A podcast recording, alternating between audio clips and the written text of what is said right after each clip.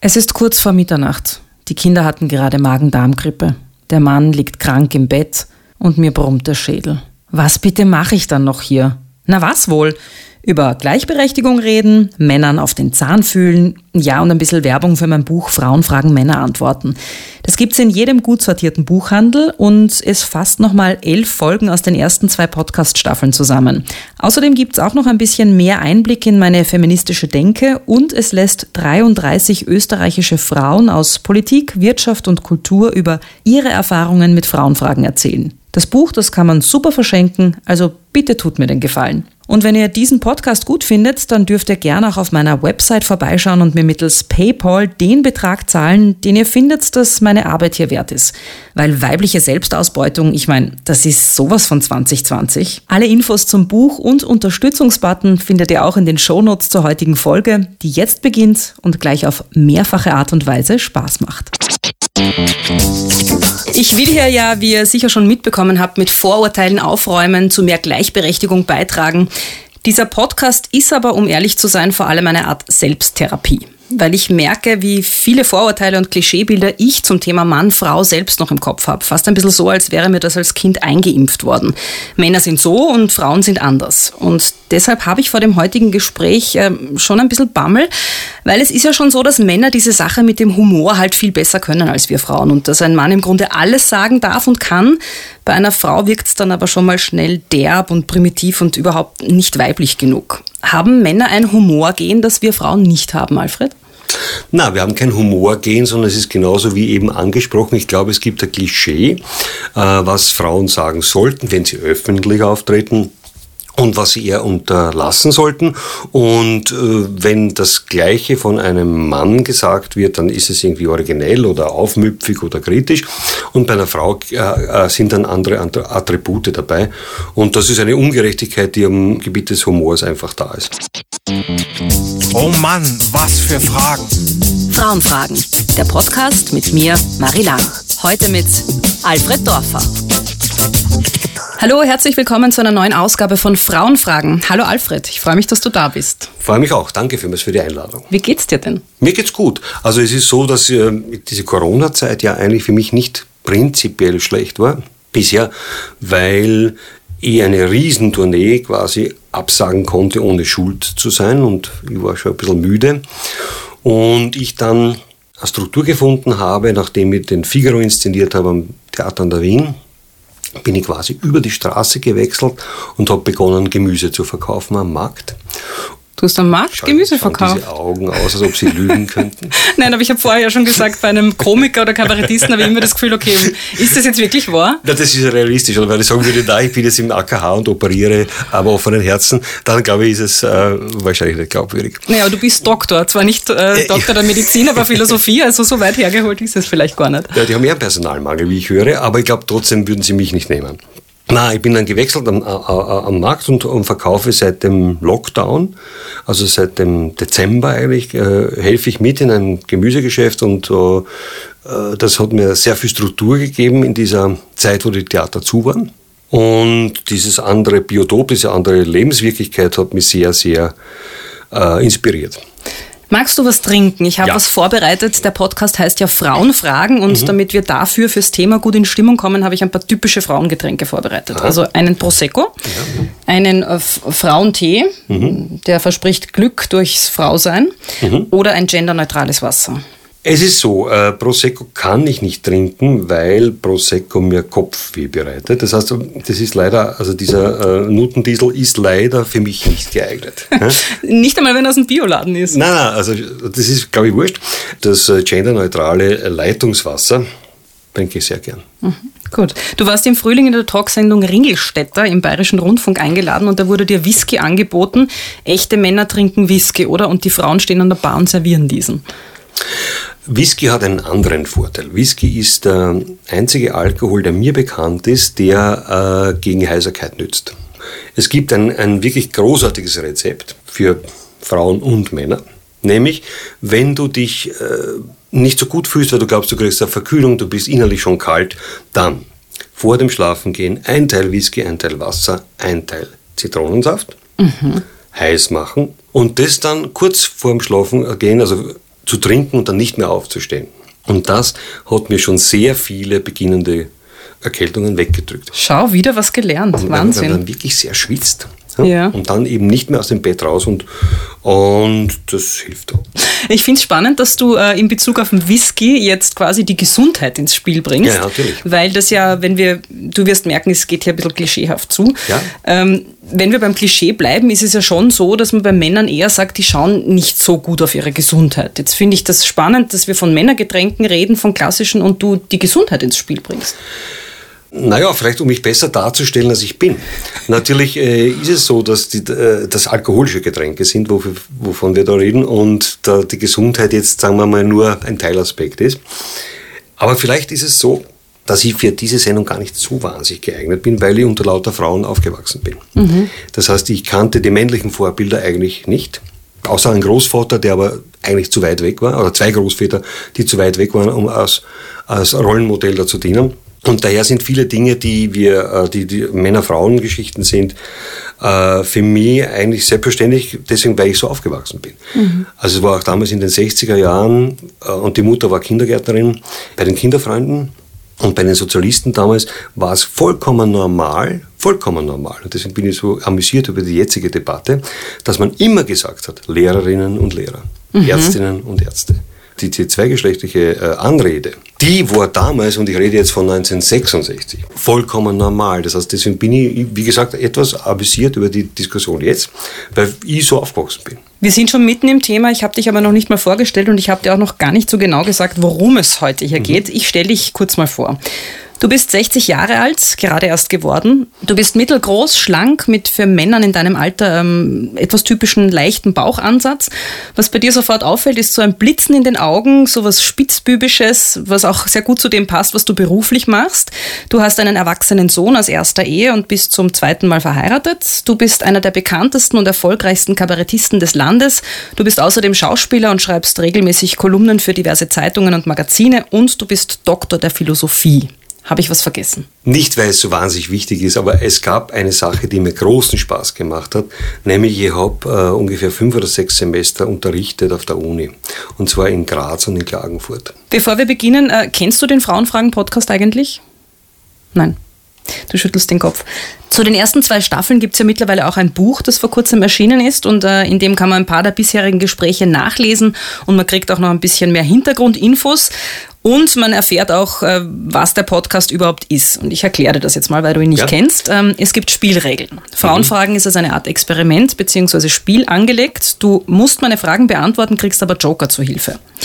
Einen, du lachst jetzt, Nein-Joker. Einen Nein-Joker? Du darfst eine Frage komplett verweigern. Eine, nur eine insgesamt? Nur eine. Okay, hu. Einen Richtungswechsel-Joker.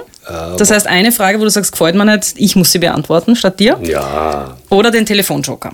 Du kannst irgendwen anrufen, wenn du möchtest. Ja. Du kannst die Karten jederzeit einmal einsetzen. Wenn du völlig ohne Joker auskommst, gibt es am Schluss einen Preis. Ja. Ich stelle dir jetzt ein paar Fragen, die bekannten Frauen genauso gestellt werden bzw. gestellt worden sind und bitte dich jetzt am Anfang um kurze Antworten. Ähm, wir gehen dafür auf den klassischen roten Teppich. Kennst du wahrscheinlich von Galas, wenn die Fotografen rundherum stehen und die Journalisten möglichst knackige Antworten zu besonders wertvollen Fragen hören wollen. Am roten Teppich. Du bist gerade 60 Jahre alt geworden. Wie geht's dir denn mit dem Sechser vorne? Ist ja Der ist mir vollkommen wurscht. das ist schon ein beachtliches Alter, wo manche dann schon anfangen, über Pension und solche Dinge nachzudenken. Naja, dadurch, was ich vorhin gesagt habe, ist das für mich ja gar kein Thema. Das ist ja eher eine Horrorvorstellung. Also insofern, und mir waren meine Geburtstage immer wurscht. Also äh, der einzige, der mir in Erinnerung geblieben ist, war der 30. Äh, weil ich mir dann gedacht habe, aha, wenn da ein Dreier davor steht, dann geht irgendwas zu Ende. Ich wusste aber jetzt nicht was. Und das hat sich ja nicht bewahrheitet. bewahrheitet. Wenn du dich so in den Spiegel schaust, denkst du dir dann manchmal, kann ich das Gesicht einem Publikum noch antun? Ich habe zwei Vorteile. Erstens einmal, auf der Bühne sieht man mich nicht so ganz genau. Also das ist der Unterschied zum Film. Und zweitens einmal, äh, bist du als Komiker natürlich in einer anderen Liga unterwegs und äh, als Hässlichkeit ist in der Komik sogar ein Vorteil. Was mir bei dir heute sofort aufgefallen ist, ist dein äh, wunderbarer violetter Pullover. Jetzt muss ich schauen, was du drunter anhast. Turnschuhe und blaue Jeans. Äh, wie wichtig ist dir denn Mode? Man muss so anfangen, dass meine Mutter der Ansicht war, in die Volksschule geht man mit Anzug. Und das war in Meidling in der Volksschule natürlich eine Hürde.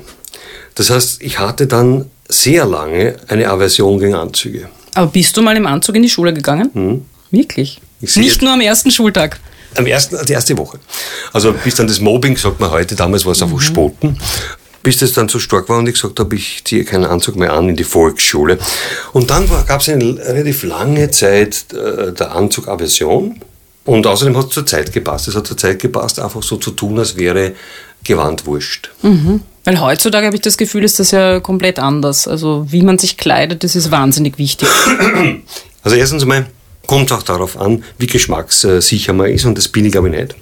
Wobei Ähm, das Violett steht ja sehr gut, finde ich. Das Violett hat einen anderen Grund, aber das, äh, da, über, das ist ein schmerzhaftes Thema, darüber möchte ich nicht sprechen. Das ist die Wiener Austria. Fußball, ja, habe ich mir gedacht. Und, ähm, aber es war auch immer eine Farbe, die mir sehr gut gefallen hat, also abgesehen von diesem Verein. Und äh, ich, hab eher, ich war eher äh, auf Farben fixiert. Das heißt, eine Zeit lang bin ich schwarz gegangen, ich glaube, wie viele Menschen, weil das so gar nichts ist halt. Und dann war ich äh, öfter in Lateinamerika und habe gesehen, aha, es gibt auch Menschen, die kleiden sich sehr bunt und das ist toll. Und aus dem habe ich das dann zurückgenommen und habe dann die Farben gewechselt sozusagen. Und mittlerweile stehe ich auf dem Standpunkt, dass eine gewisse Kleidung immer dem Anlass entsprechen sollte. Also in unserem Fall ist das jetzt äh, keine Verweigerung der, der Wichtigkeit des, äh, des Interviews, sondern ich glaube, dass ich mich so am entspanntesten fühle. In deinem Alter sind Prostata-Beschwerden und Impotenz ja auch schon längst Thema. Ähm, macht dir das Angst, wenn deine Manneskraft quasi am absteigenden Ast ist? Das sind zwei verschiedene Themen. Also die Prostata ist natürlich auch ein gesundheitliches Thema. Und wie man so hört, sind Prostata-Krebsvarianten unangenehm. Und daher ist es meiner ich äh, eine Verpflichtung, darauf zu schauen, dass man dort nicht hinkommt. Und die zweite Geschichte, was die Manneskraft betrifft, ich glaube, also das ist jetzt eine Vermutung natürlich, irgendwann einmal ist es ja auch, wenn man die Ausrede des Alters hat, ja, auch sehr, sehr entspannend zu sagen, ich muss nicht, aber das immer können, äh, sondern ich, äh, wenn, wenn, dann ist halt Weihnachten und den Rest muss ich nicht, weil ich bin ja doch schon dann, weiß ich nicht, 70 oder 65. Nur wenn du dich darüber nicht definiert hast. Also ich denke mir, diese Frage stelle ich deshalb bewusst, weil ich immer versuche, ein Pendant zu finden, äh, wo bei Frauen ja oft über das Aussehen geredet wird. Und das schwindet ja auch mit dem Alter. Also als äh, sieb- 60, 70-Jährige bist halt nicht mehr so knackig wie eine 20-Jährige. Darf ich widersprechen? Ja, gerne. Ich finde, dass Frauen schöner werden, wenn sie älter werden. Also ich finde, die, die Qualität eines Gesichts von Mitte 50 oder, oder 60 oder auch äh, des Körperbaus ja, ähm, und die Ausstrahlung, die dann aufgrund dieser Erfahrung im Gesicht abzulesen ist, die kann auch der knackigste Arsch einer 30-Jährigen nicht wettmachen. Das ist schon wieder was, wo wir uns einig sind, weil ich sehe es genauso, merke aber, dass man mit dieser Ansicht dann doch äh, eher in der Minderheit ist, vor allem wenn man sich so in der Öffentlichkeit umschaut. Ja.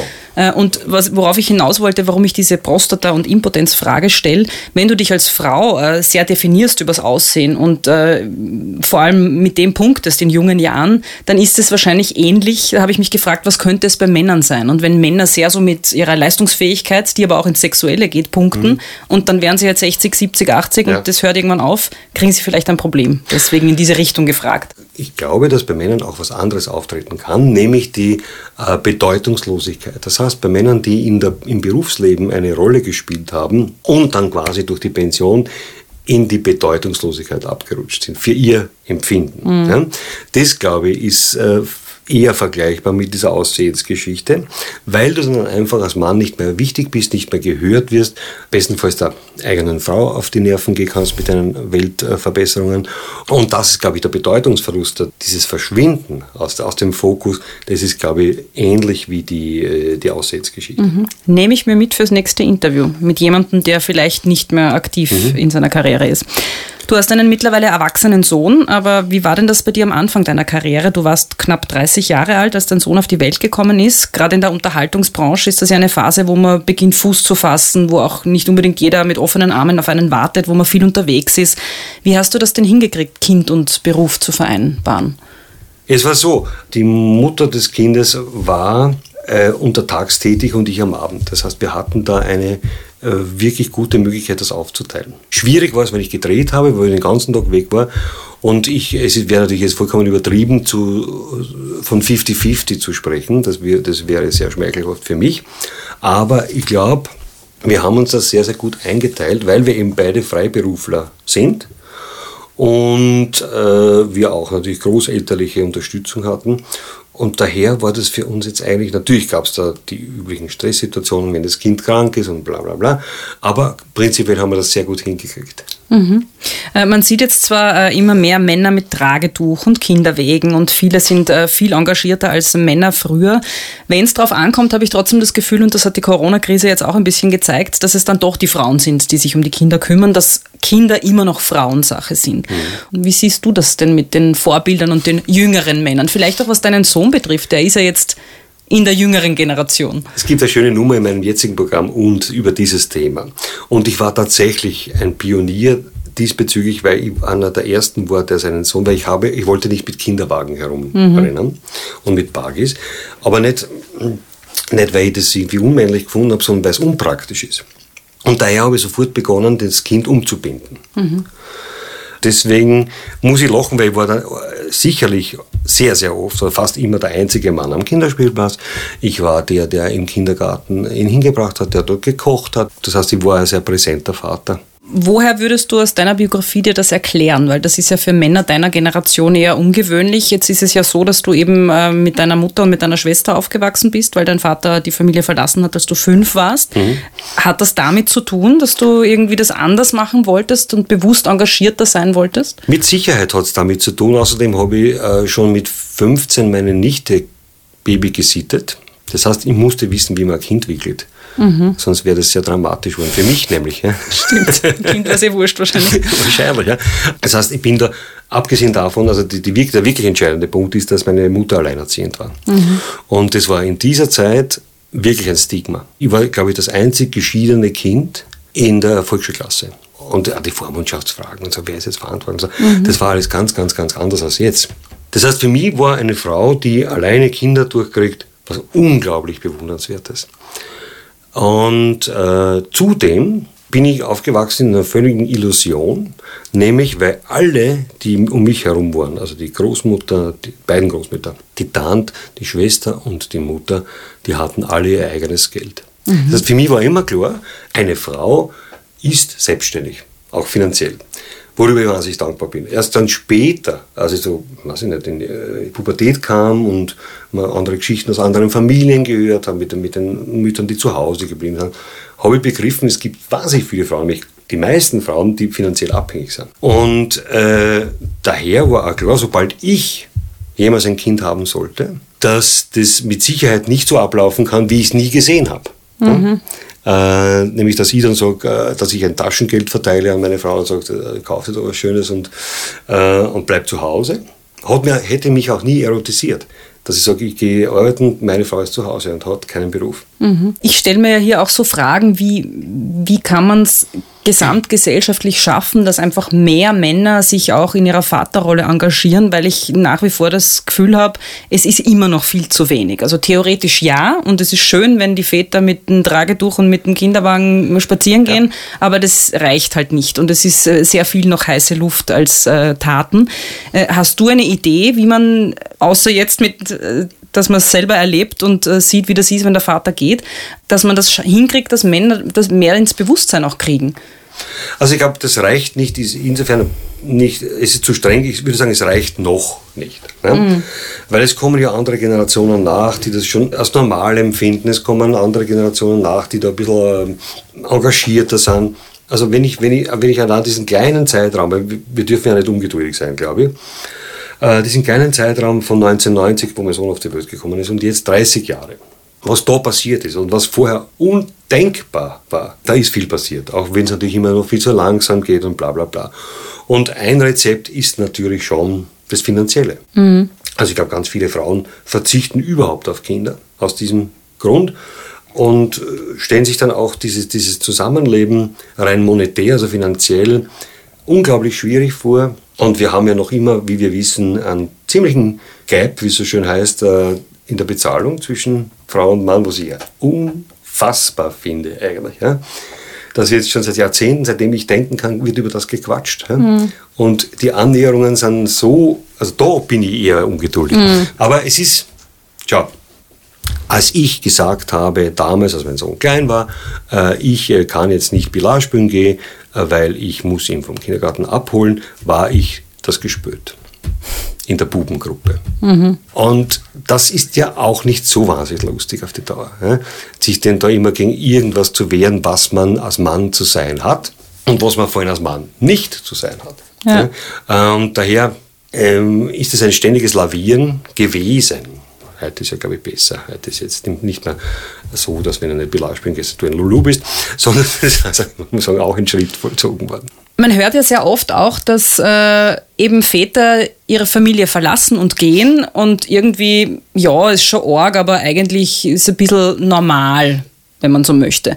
Wenn Frauen das machen, ist es ein Skandal. Das ist ganz was Ungewöhnliches. Mhm. Und da frage ich mich dann, weil auch sehr oft so als Argumentation auch hier im Podcast schon gekommen ist, na ja, Frauen stehen den Kindern ein bisschen näher von Natur aus und Frauen können das mit den Kindern auch viel besser. Hat das was damit zu tun oder wie erklärst du dir das, dass bei Trennungen eigentlich die Frauen bei den Kindern bleiben und es immer noch so wenig alleinerziehende Väter gibt? Ich denke, wenn eine Frau schwanger ist und neun Monate mit diesem Kind bereits verbringt, dass es eine komplett andere Bindung an das Kind gibt, als wenn du zwar quasi neun Monate später erst dazukommst. Mhm. Und deswegen glaube ich, dass es auch sehr natürlich ist, dass die Mutter zunächst einmal eine engere Bindung an das Kind haben muss, als der Vater, der quasi so jetzt als Gast dazukommt und ist er bei der Geburt dabei oder nicht? Große Frage, gibt es verschiedene Ansichten. Warst du bei der Geburt dabei eigentlich? Äh, das war damals sehr, sehr gewünscht und es war auch sehr, sehr en vogue, dass, mhm. dass Männer Geburtsvorbereitungen machen und. Äh, also da war man kein Lulu. Da war man kein Lulu, nein, das war, da war man eher so ein kleiner Pionier da. Wissend natürlich, also das ist ja alles schon, da werden ja dann die, die, die, die werdenden Väter werden ja auch dann ein bisschen behandelt wie kleine Kinder, weil ihnen der Eindruck vermittelt wird, sie hätten wahnsinnig wichtige Rolle bei diesem Vorgang. Ja. Aber wie ich weiß, ist es nicht so. Ja. Sondern Man ist darfst, Zaungast. Du bist Zaungast und darfst dann nachher das Frühstück holen. Mhm. Ich habe dich vorhin unterbrochen, wir haben gerade darüber gesprochen, ähm, warum die Kinder am Anfang eben, warum die Bindung da zur Mutter näher ist und wie sich das dann erklärt, dass eben die Väter äh, leichter gehen, beziehungsweise eben so wenig alleinerziehend sind. Der Grund, warum Männer verschwinden oder Frauen verschwinden, hat sicherlich ist sicherlich ein anderer. Das heißt, das hat mit der Kindsbindung wenig zu tun oder, oder nicht so viel zu tun, sondern ich glaube einfach, dass die, die Eigenschaft, wie soll ich das jetzt äh, elegant formulieren, die Eigenschaft äh, in der Lebensmitte, so wie die Bienen spüren, dass so im Juli die Sonne kürzer scheint. Ja? Mhm. Also die Eigenschaft, Männer in der Lebensmitte dann plötzlich zu glauben, sie altern jetzt. Ja? Oder sie sind jetzt nicht mehr im vollen Vollbesitz ihrer Männlichkeit oder ihrer Blüte. Dann abzubiegen, zu was auch immer. Mhm. Ja? ist bei Männern viel radikaler möglich und leichter möglich, weil, weil wir, sage ich jetzt wir, äh, das auch vielleicht ausblenden können. Mhm. Die Verantwortung für die Kinder. Ob das jetzt eine kulturelle Geschichte ist oder ob das eine archaische Geschichte ist, kann ich überhaupt nicht sagen. Mhm. Aber festzustellen in der Realität ist, dass so, ich verlasse meine Familie und es wird schon irgendwie gehen, wenn ich die Kinder dann sicher. Mhm. Ähm, das ist für Männer viel leichter möglich. Vor allem, wenn es da einen, einen, guten Ersatz gibt. Ne? Weil wir auch geredet haben über diese Anfangszeit, äh, die Bindung der Kinder an die Mutter. Also das glaube ich auch. Und ich meine, ich war ja zweimal schwanger und ich habe das ja selber erlebt, äh, wie das ist, ein Kind auszutragen, dann auf die Welt zu bringen, dann auch zu stillen da entsteht schon wahnsinnige Bindung und ich glaube auch, dass du hormonell als Frau da einfach äh, andere Sensoren hast als die Männer, die das eben gar nicht haben, die wirklich so äh, aus heiterem Himmel plötzlich ein Kind haben. Ja. Aber wo ich schon glaube, dass es äh, was bringen würde anzusetzen, ist diese Zeit danach. Mhm. Also wenn Männer dann viel mehr involviert werden in diese ähm, Zeit mit dem Säugling, ja. entsteht ja auch Bindung und die kannst du dann nicht mehr so leicht wegreden. Man kann ja was Provokantes auch sagen. Man kann ja sagen, der Großteil der Männer sind Muttersöhnchen. Ne? Und was passieren kann, sage ich jetzt einmal provokant, ist, dass du, wenn da plötzlich ein kleines Lebewesen ist, du nicht mehr der Prinz bist. Das heißt, es ist sowas wie eine Kränkung, die du da erfährst zusätzlich zu dem, dass du bei der Schwangerschaft eigentlich unnötig bist, dass du bei der Geburt unnötig bist und dass du beim Stillen super unnötig bist. Ja? Mhm. Ähm, das heißt, dass, dass, dass da plötzlich eine, eine Abwendung der Frau passiert vom Mann.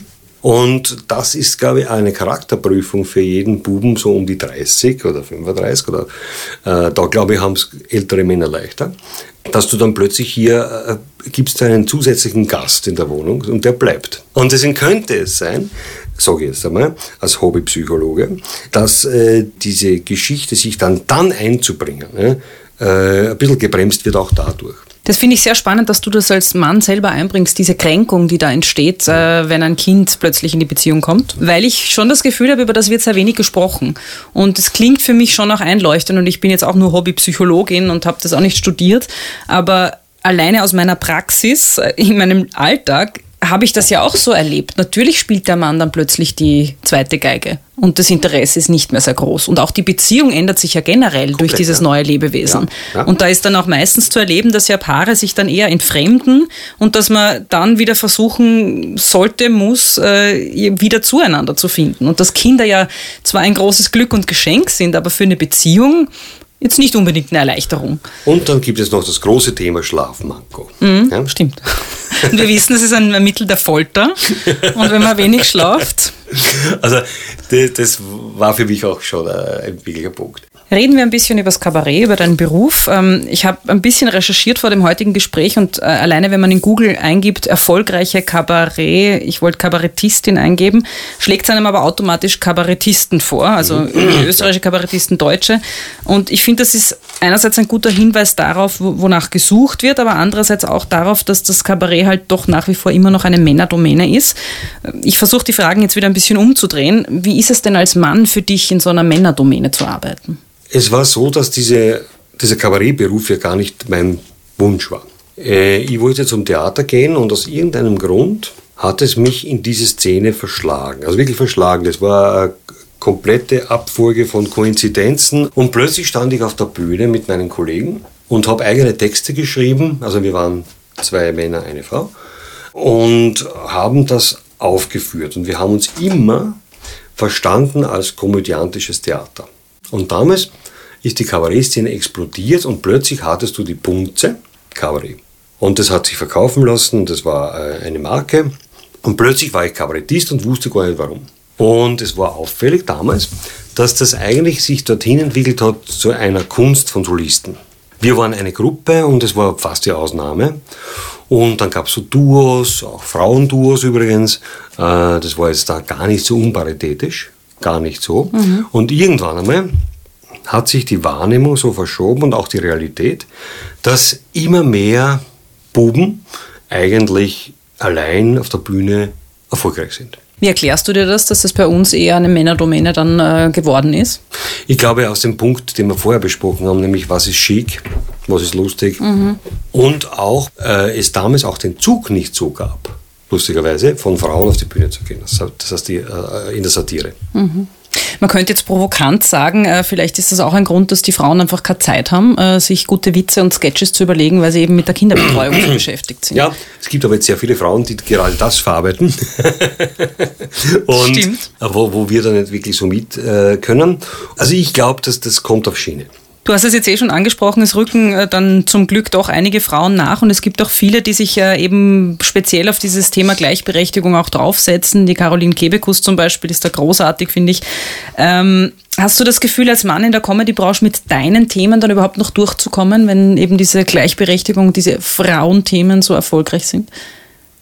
Ich glaube, äh, dass der Pool so groß ist, dass Platz für alles ist. Und das Entscheidende bei einem Mann ab einem gewissen Alter ist nur, wie offen bleibt er. Das heißt also, wie, wie, wie flexibel bleibt er im Denken und wie, wie, wie sehr erstarrt er in dem, was er glaubt, was früher besser war. Wenn das mal anfängt, diese, diese Verknöcherung muss man aufhören. Aber ich denke, dass wenn du dieses, dieses Grundgesetz einhältst und im Fluss bleibst, und sowieso keine Angst vor Frauen hast, sondern sie einfach liebst, ja? also, also, also das für das bessere Geschlecht hältst, dann hab, also so Menschen wie ich haben da gar nichts zu befürchten, denke ich, weil das Thema ja in meinen Programmen immer vorgekommen ist. Mhm. Schon seit den 80er Jahren. Du hast vorhin gesagt, Frauen sind für dich das bessere Geschlecht, hast ja. du, glaube ich, gesagt. Ja. Warum? Weil sie, also ich sage, das ist falsch formuliert, die meisten Frauen, wir, wir haben ja so wie, wie eine Häufigkeitsgeschichte wie bei der Wirkungsglocke, gibt es ja also die Verallgemeinung ist immer schlecht. Ist also immer so falsch. wie manche Leute sagen, Männer sind alle schlecht, ja. kann man auch nicht sagen, Frauen sind alle super. Nein, Darauf können wir uns aber einigen. Nach meiner Erfahrung nach habe ich bei Frauen viel öfter eine Eigenschaft vorgefunden, die ich als Verstand bezeichnen würde, im Gegensatz zur Vernunft, äh, wo man sagt, man ist, man ruht in sich, man hat einen sehr realistischen Zugang zum Leben und man kann die Ebenen wie Denken, Fühlen, Wollen sehr gut miteinander verbinden, wo bei vielen Männern diese Verbindung fehlt. Und wie erklärst du dir das? Hat das wieder ähm, soziokulturelle Gründe oder ist das einfach veranlagt? Das ist ein großes Thema. Und ich glaube nicht, dass ich da jetzt der geeignete Mann bin. Ich kann nur sagen, ich glaube, es gibt äh, natürlich eine Sozialisierung, die dorthin führt, dass Buben angehalten werden und immer noch angehalten werden, äh, ihre Emotionen nicht zu zeigen. Das, glaube ich, ist bei Mädchen nicht der Fall. Mhm. Da, da spielen sie andere Sachen, aber nicht dieser Punkt. Und ich glaube, dass es eine Form von Überlegenheit geben kann, also eine Machtposition geben kann, wenn ich in Dinge intellektualisiere. Das, äh, wenn ich sage, ich, ich bin belesen, ich bin Rationalist sozusagen, das ist ja die eleganteste Form der Wirklichkeitsverweigerung. Und auf meiner Ebene, an der dialektischen Disku Diskutierebene, kann mir kaum, kaum jemand das Wasser reichen. Und das ist eine Form der Unterdrückung auch übrigens, die stattfindet, über die man selten spricht, obwohl sie ganz, ganz wichtig ist, zu der Männer eher nicht nur geneigt sind, sondern auch fähig sind. Warum weiß ich nicht? Also, mhm. Also, da gibt es sicherlich äh, biologische Parameter. Aber das Geneigtsein ist der entscheidende Punkt. Ja? Mhm. Weil Intellektualisierung hat mit Intelligenz nichts zu tun. Und diese weibliche Intelligenz, die ich schon häufig, also nicht immer, äh, sehr, sehr schätze, ist, dass es eine, eine sehr lebensnahe, sehr durch die Ebenen gehende, verbindende Intelligenz ist. Mhm. Während Männer oft so Inselbegabungen haben, die aber dann im Leben äh, happern. Mhm. Würdest du dich eigentlich als Feminist bezeichnen? Absolut. Äh, allerdings, wie wohl zu sagen ist, dass der Feminismus auch äh, Wege geht, die ich nicht mittragen kann. Welche zum Beispiel? Für mich ist Feminismus Handeln und nicht Quatschen. Empfindest du es auch ein bisschen so, dass Feminismus zu einer Art Modeerscheinung geworden ist? Ich meine, mittlerweile kannst du ja auf diversen T-Shirts Slogans lesen. Es gibt äh, dann immer wieder so Aktionen, wo Männer dann irgendwelche Schilder in, in eine Kamera halten oder vor die Fotolinse, wo sie dann eben von sich behaupten, sie sind Feministen oder sie finden das alles großartig. Merkst du da eine Art Trend, wo nicht viel dahinter ist? Ich merke eine Anbiederung.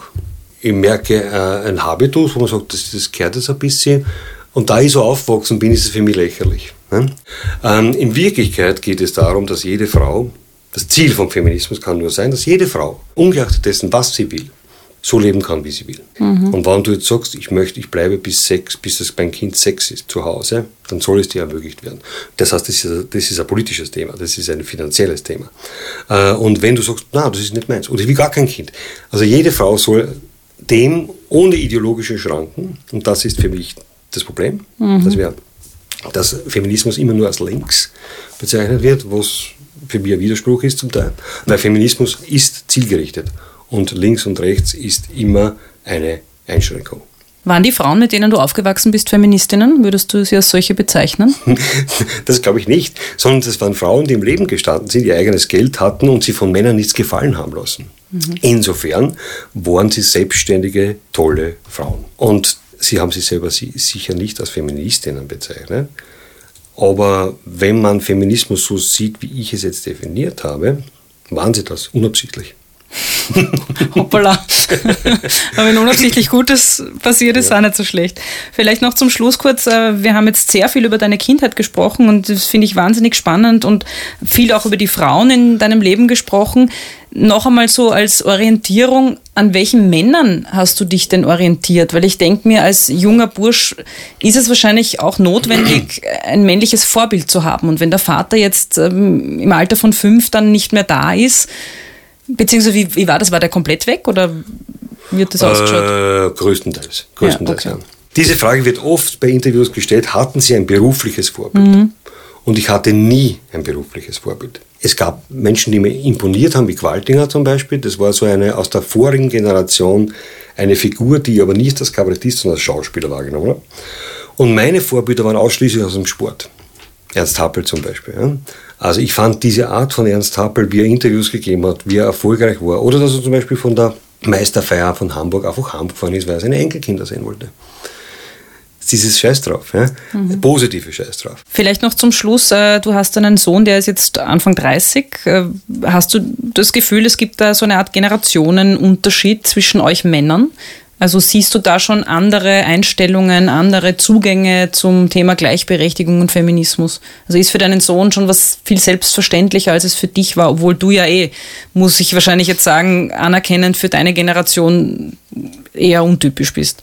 Vieles ist für den Buben selbstverständlich, wo was für uns ein Kopfschüttelthema war. Nicht? Bei den anderen, nicht? was das und das mache ich. Also auch meine Mutter hat gesagt, wieso gehst denn du mit dem Buben auf der Straße mit dem Traugtuch, mit Wirklich? dem Indianertuch?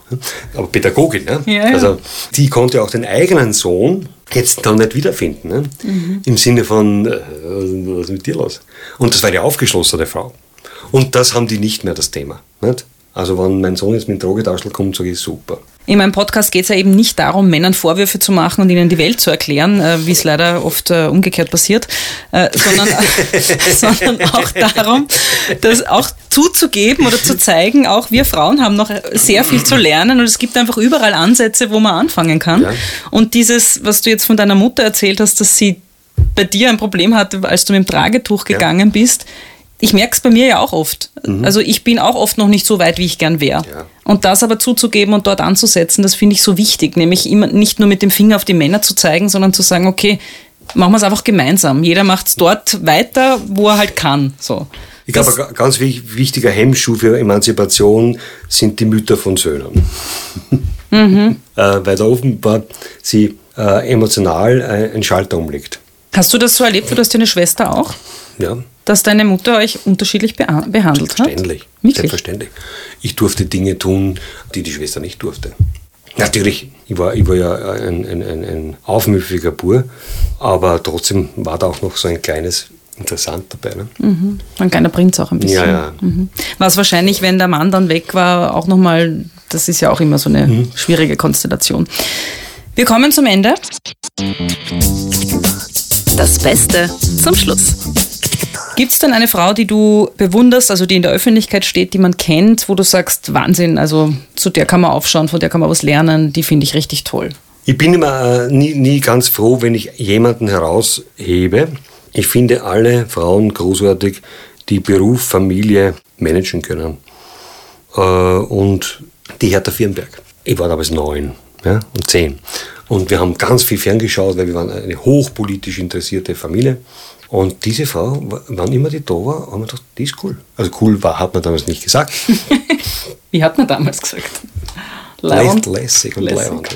Lässig und. Mhm. Mit Roh. Mit einem Edel, also ja, mit einem Edel.